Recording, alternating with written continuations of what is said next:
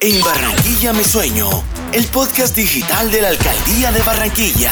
Escúchalo en Spotify y en todas las plataformas digitales. Barranquilla,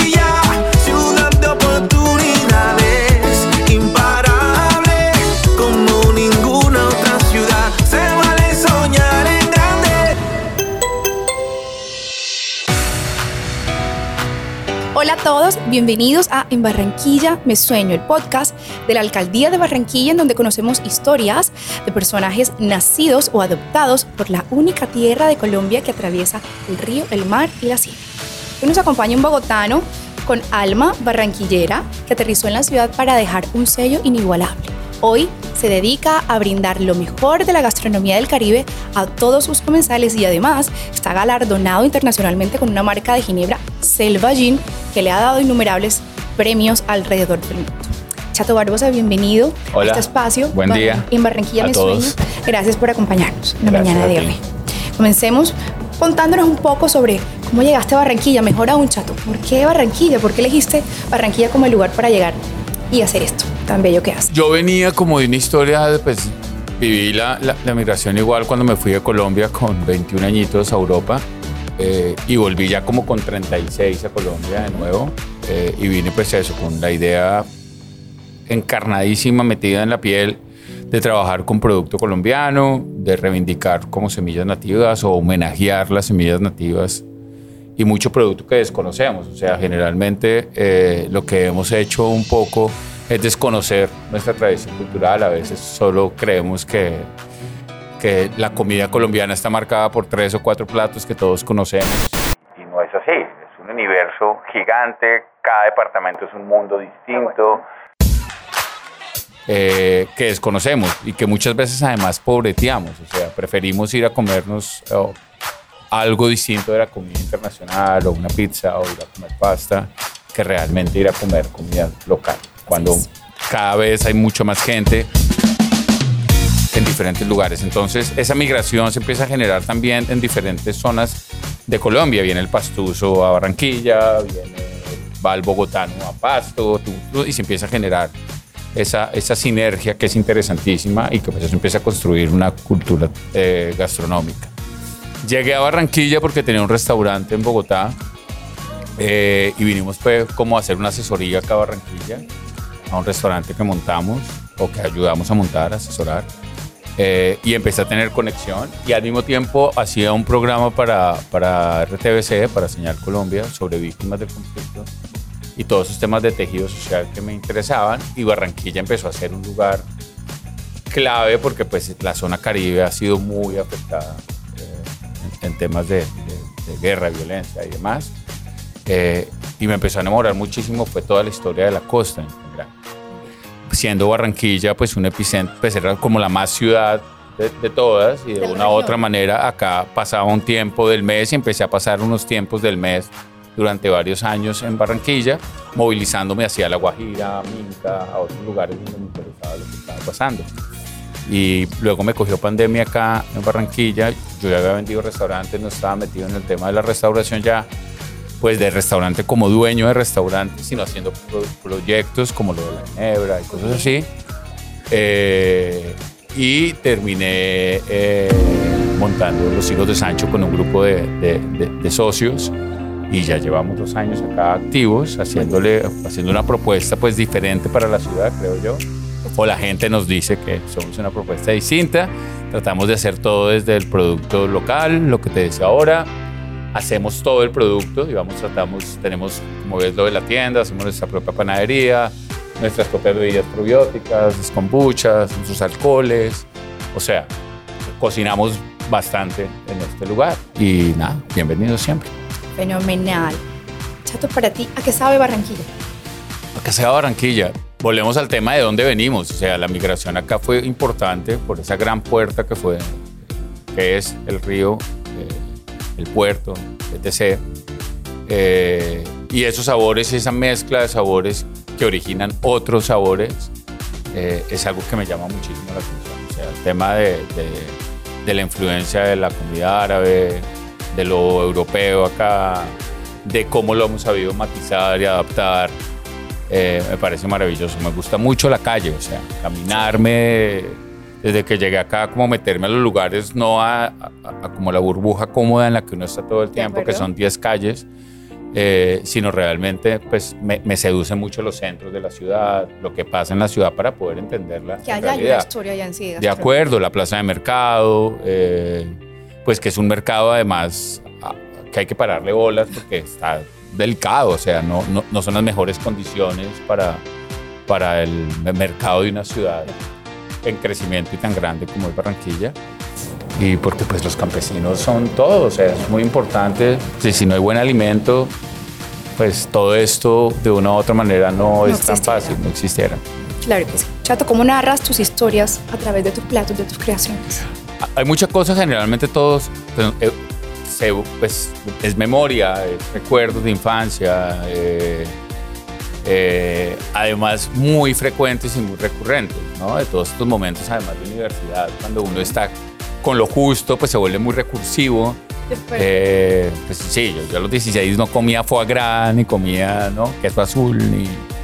Entonces toda esa clase de cosas están muy involucradas, muy metidas, insertadas en los platos que, que hago y en la ruta de cosas que he ido comiendo a lo largo y ancho de Colombia, influenciado por todo lo que comí y viví afuera con un montón de gente más inmigrante. eh, digamos, en las cocinas y restaurantes que trabajé en Europa, trabajabas con ecuatorianos, argentinos, marroquíes, filipinos.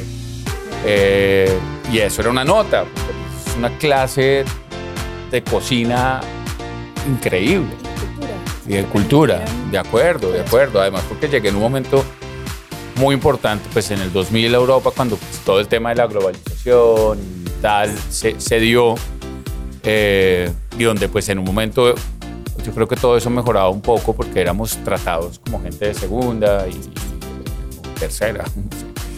Eh, y todo el tema de esto de lo ilegal, lo no ilegal, que es una línea muy delgada. Eh, y eso mismo pasa acá un poco, lo que te decía de los departamentos y tenemos que mezclarnos un poco más. El tema del regionalismo a veces divide un poco. Cuando nada, uno va al Chocó, uno va que te digo, a Nariño, Tumaco, tal, eso es una maravilla. Si pasas por aquí te queda, no importa si tú eres de afuera. Si pasas por aquí pero desconocemos absolutamente muchas veces lo que está pasando en todas estas regiones y pues eso es una de las labores nuestras. De acuerdo. Eh, y, ahí, y ahí la importancia para mí, pues eso, de mezclar los sabores locales de cada producto, pero inevitablemente están permeados por sabores eh, mediterráneos, indios, marroquíes y todo lo que... Sí, Eso está innato. es como un viaje, es una bitácora de viaje cocinar. Claro que sí, estoy de acuerdo contigo, Chato. Estamos en un espacio acogedor, rústico, con un estilo muy particular. ¿Qué querías mostrar con este espacio tan acogedor? ¿Qué quería? Pues es que luego de la pandemia, yo creo que nos enseñó mucho, independientemente de todo lo terrible en cuanto a tema de vidas y De eso que, que- que tomó la pandemia. Eh, pero también fue un momento de análisis para todos increíble, de ver la realidad, de, de- de mirarnos frente al espejo, de vernos a nosotros mismos, que a veces estamos eh, todo el día correteando y correteando en búsqueda de quizá de lo económico, de un sueldo, de unas metas y unas cosas, cuando lo más importante es uno estar bien para poder proyectar, para poder hacer bien a la gente de bien. Entonces, desde ese lugar, para mí era muy importante como generar un lugar inclusivo, ah, que tuviera una oferta como democratizada un poco. Eh, lo que te digo, trabajar el producto desde cero. Ah, nosotros acá ahumamos, curamos, eh, tratamos de, de no- de no tener además producto que pues, no debería uno ya estar usando, que afecta, pues que está en días de función, por el estilo. De acuerdo con eso. Eh, tratamos de trabajar todo lo más que podemos, producto de temporada. Eh, sí, por ahí, es, por ahí es muy importante. Y entonces desde ese lugar pues encontramos este lugar lindo. Esto no estaba así tan arborizado, ahora pues parece un bosque, además porque esconde un poco el lugar. Que a mí eso me parece maravilloso. A veces nos dicen, hey, no se ve el restaurante, pero pues esto genera como un microclima ahí agradable. Tenemos una tienda que tiene toda esa oferta de productos que hacemos, que también te los puedes llevar a la casa. Si un día tienen pereza, pues en la casa pueden comer. Y estamos generando una oferta activa.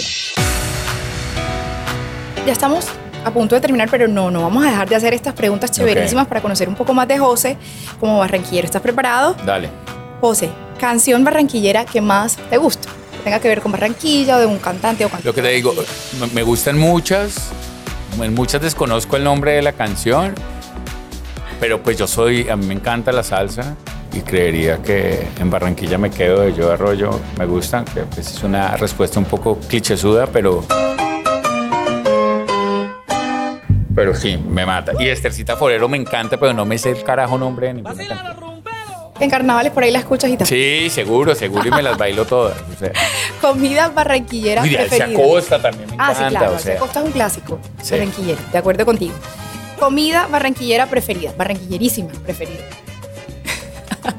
Difícil. No, es que es curioso, porque digamos, pues, no sé si es tan barranquillero, pero digamos, a- a- una de las cosas que me sorprendió cuando llegué, que es muy sencillo, fue el matrimonio, con Matrimonio- ese queso así Con- con con con el que bollo de es rechina, con el bollo de yuca. El pollo de yuca. Me encantó, me pareció Hay varios matrimonios. muy bollo. especial. Hay con bollo de mazorca, con el, el angelito, con el de millo, pero sí, esa fue como la primera sensación. El, el mote me, me parece una locura.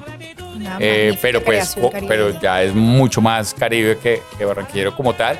Me encanta la influencia libanesa acá, o sea, el tema del kibbe, del labne, de todo eso me, me sorprende mucho además, porque pues terminó siendo un frito local, algo libanés. ¿no? Eso me parece bien especial. Rincón favorito de Barranquilla o lugar favorito de Barranquilla para ti. Que tú digas, wow, este lugar me encanta.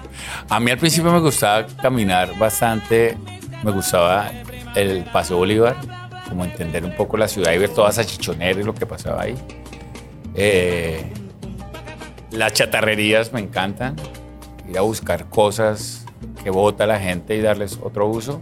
Ahí en la 30 me parece un paseo interesante. Lo te iba a decir por ahí, justo por toda la 30 te- Sí, a mí me alegra, gusta un ir al boliche y tienda. eso, y me parece divertido, pero pues, es decir, veo pues es una posibilidad de cosas para crear, pero así como algo más plácido y apacible y tal.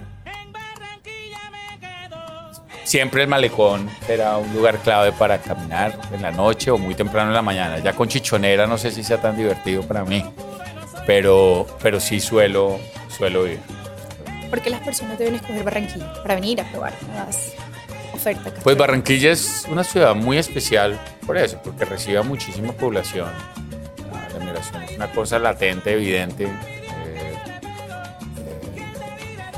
De- del triángulo este que se forma entre Cartagena, Santa Marta y Barranquilla, pues es la ciudad, indudablemente es la, la ciudad más activa. Eh, el cambio que yo he visto en los 6, 5 años que llevo acá es evidente. Innegable. Eh, han cosa- cambiado muchas cosas, muchas cosas deberían cambiar también, Eh, pero se ve la mejoría, se ve la activación y lo que te digo, tiene una ubicación geográfica muy especial, es más que amar Barranquilla, que amar Cartagena, Santa Marta, la costa, es que el enclave de Barranquilla para mí me es... A mí me funciona, ¿no? me funciona me funciona una ciudad en la que puedo andar en mi bicicleta todo el día relajado, sin esas distancias. Aunque últimamente la gente se entrancona mucho en esta ciudad, Y el clima Eh, últimamente ha estado complicado. fuerte, fuerte, pero yo sigo como un pero bárbaro ahí 40 con mi bicicleta. calor humano, Yo me lo gozo. alegría, Yo me lo disfruto, las distancias, trabajar cerca donde uno vive. Eh, y a mí me gusta el calor, si no, no, no pudiese estar acá, o sea, sería un acto de, de masoquismo estar en la costa si no me gustara el calor. Perfecto. Describe a Barranquilla en una palabra que tú digas. Para mí, esto define a Barranquilla. Pasión. Barranquilla es pasión. Pues hemos terminado. Muchísimas gracias por Gracias acompañarnos en este espacio valioso. Tomamos cada palabra como un tesoro y le trasladamos esta, esta, este espacio a las personas que tienen el sueño, así como tú lo tuviste en pandemia, que puede ser considerado casi una locura, como que en pandemia tú estás y, y los motivamos a que crean en sus sueños, a que estén dispuestos a dejarnos saber a través de la literatura, de sus conocimientos de toda la vida, eh, en apostar en la gastronomía. Yo también creo que Barranquilla va por muy buen camino en el, en el sector gastronómico. Creo que tiene las Ah, competencias Además, que se requieren. además es, pues, la gastronomía es, de hecho, la antropología gastronómica o la historia de la humanidad, pues empieza desde, desde, desde el fuego. O sea, eh, la comida es la- única actividad que todo el mundo necesita hacer, que necesitamos, que todos hacemos, que todos disfrutamos, indudablemente. Entonces, creo que a veces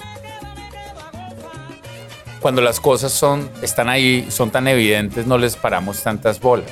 Es cuando nos acordamos solo en una fecha de las mamás o de, los amigos. O eso es una cosa que todos los días estar cuidando además lo que comemos, eh, dónde lo- lo- lo- lo adquirimos, las tiendas de barrio, los super- los, las plazas de mercado, tienen que seguir sosteniéndose. Digamos, las tiendas de barrio hacen una labor además social muy importante porque la gente cuando no tiene la posibilidad económica, los tenderos de barrio terminan siendo personas que posibilitan que la gente vaya y compre 100 de azúcar, 200 de arroz. el menudeo, como se conoce como el menudeo, le facilita. Cuando les llegan lugares comerciales como tiendas de, de- de- de marcas, eh, de, franquicias y tal, pues las cosas han empezado a cambiar.